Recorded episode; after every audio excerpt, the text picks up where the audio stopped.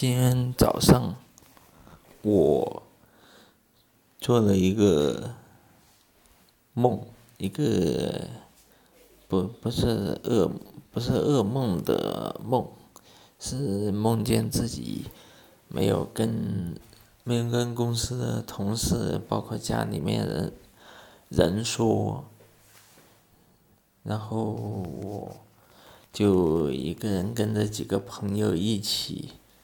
去南极旅游，嗯，在在此的话，我我在此我声明一下，这仅仅是个梦而已。为什么这么说？因为首先第一个，二第一个月底去南极，本来就不是不是个适合去南极的时候。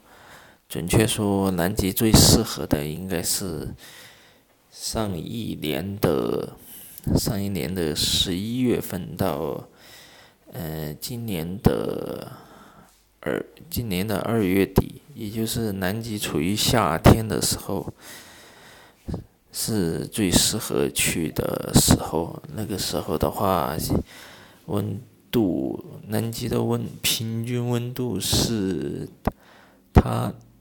是他年内最高的。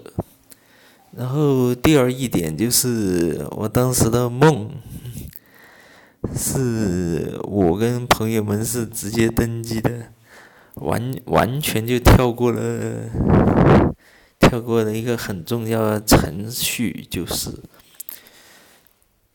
就是海关边检的程序，也就是也就是说我。上飞机之前，完全就是没有被别人看过护照的。然后第三一点吧，我当时梦见飞机所在航空公司是挪威的一家航空公司。我觉得嘛，挪威的航空公司飞得再远，也不可能飞南极，对吧？以上就是，以上就是这期节目的全部内容。好在，好在这只是一场梦。好在闹钟醒了，不然的话要出大事了。